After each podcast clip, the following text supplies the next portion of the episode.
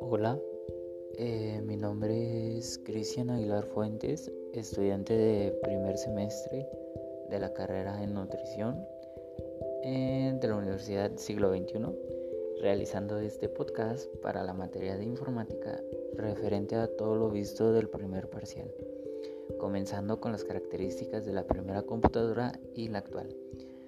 Tenemos como la UNIVAC 1938-1958 esas computadoras eran demasiado grandes, eran demasiado lentas y generaban mucho calor.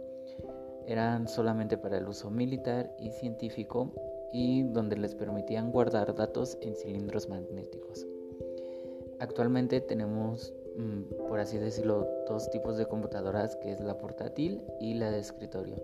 Que la portátil eh, la conocemos como laptop y tienen como características eh, juntas, así por ese estilo, eh, que tienen un mejor procesador, memoria RAM, memoria ROM, un disco duro, fuente de poder, ventilación, USB, red, disquete, unidad óptica, sistema operativo, programación, monitor, mouse, teclado.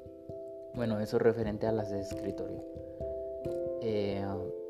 Eh, el sistema operativo que uso y la versión eh, es Microsoft Windows 8 y me gusta mucho el sistema que es Windows ya que es compatible con muchos programas y muy fácil de usar para bueno eh, me parece el sistema operativo universal sin ninguna falla la importancia de, un buen antivirus es normal que por entretenimiento eh, descarguemos archivos que muchas veces no tengamos idea de dónde provengan. Es decir, no conocemos si, alguna, si hay alguna mala intención detrás de ello.